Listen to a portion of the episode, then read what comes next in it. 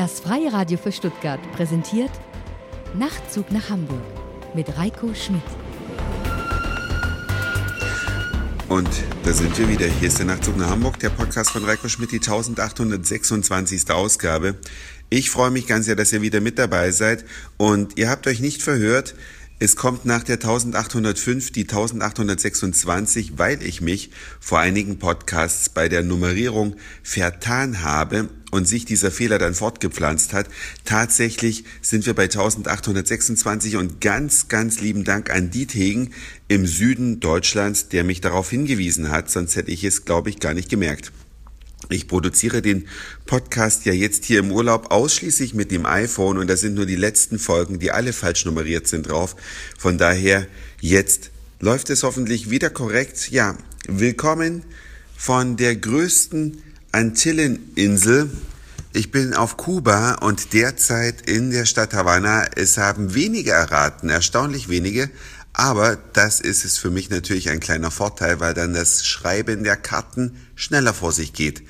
Lieben Dank für euer Feedback und für auch an alle die, die falsch geraten haben, wo ich mich befinde. Viele meinten, ja, äh, bei einer Abwesenheitsdauer von circa einer Woche wäre ja ein naheliegendes Ziel wahrscheinlicher. Aber der Flug, der dauert ja nur 10 Stunden von Amsterdam, 10 Stunden 15 Minuten. Und insofern ist es jetzt auch nicht so dramatisch. Da fahren manche Menschen mit dem Auto quer durch Deutschland, um nur einen Wochenendbesuch irgendwo anders zu machen und sind dann genauso lange unterwegs. Von daher, ja, hier ist es sehr, sehr schön, sehr warm, sehr schwülwarm und natürlich ein bisschen anders. Ein bisschen anders ist noch geschmeichelt. Man äh, muss sich an viele Umstände gewöhnen, die man nicht auf dem Zettel hat. Für mich ist es ja auch eine Reise in die Vergangenheit. Ich bin ja in der ehemaligen DDR aufgewachsen. So schlimm ist es äh, da allerdings nicht gewesen, beziehungsweise hier ist es schon ein Zacken schärfer, wenn ich es mal so sagen kann.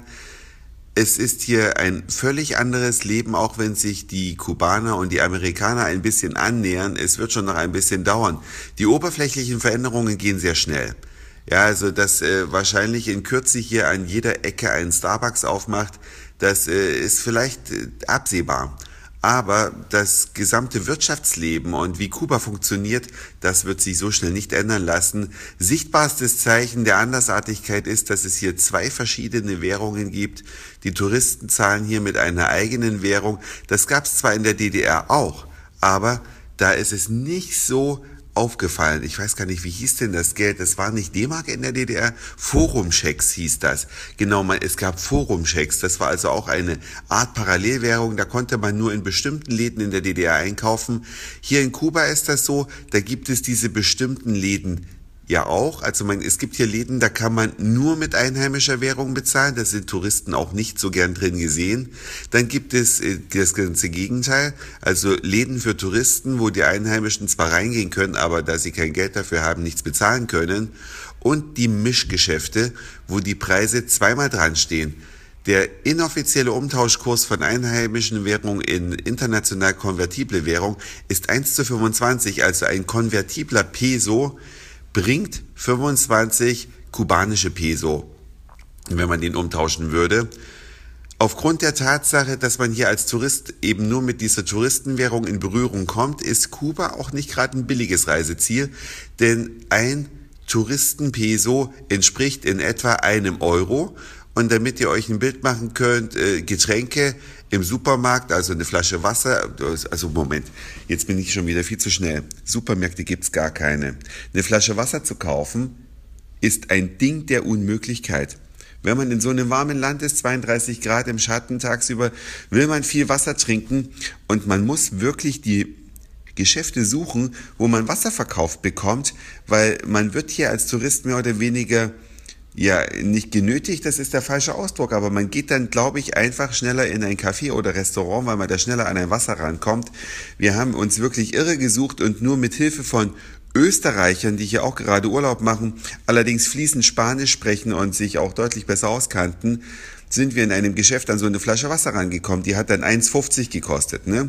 Also im Laden, in Mineralwasser in einer Flasche von anderthalb Litern 1,50 Euro. Ihr hört schon, das sind jetzt nicht gerade Sparpreise.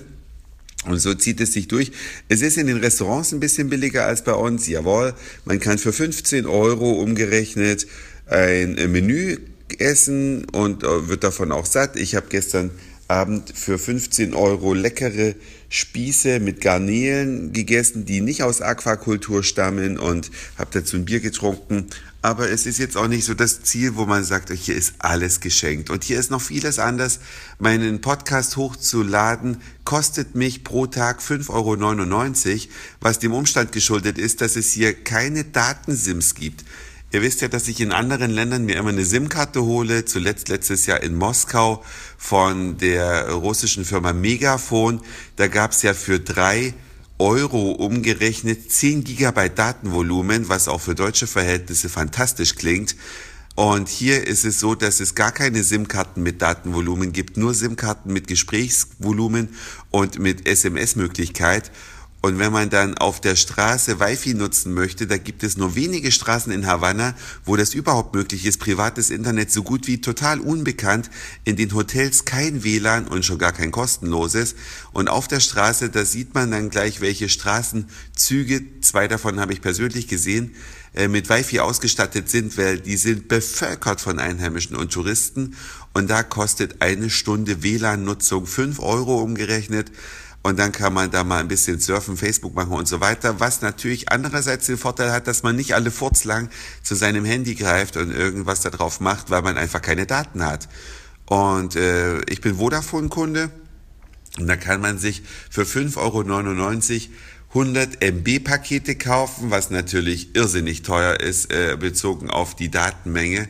Aber ihr, liebe Hörerinnen und Hörer, seid mir wert, dass ich mir einmal am Tag so ein Paket kaufe. Und ansonsten verzichte ich auf Facebook und alle möglichen anderen Dienste. Das, ja, jetzt bin ich schon bei 6 Minuten und 56. Dann werde ich jetzt mal Schluss machen und euch dann vielleicht in einem weiteren Nachtzug nach Hamburg erzählen, was es denn nun hier in Kuba, nachdem ich die Umstände beschrieben habe, und noch gar nicht erwähnt habe, dass es hier Lebensmittelmarken gibt. Also die Gesellschaft, die lebt hier davon, dass die Menschen äh, alles auf Zuteilung bekommen. Aber dazu vielleicht im nächsten Nachtzug mehr. Das war's für heute. Dankeschön fürs Zuhören, für den Speicherplatz auf euren Geräten. Ich sage Moin, Mahlzeit oder guten Abend, je nachdem, wann ihr mich hier gerade gehört habt. Und vielleicht hören wir uns schon morgen wieder. Euer Reiko. Nachtzug nach Hamburg.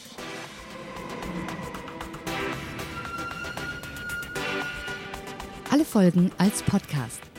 Und mehr auf nachtzugnachhamburg.de.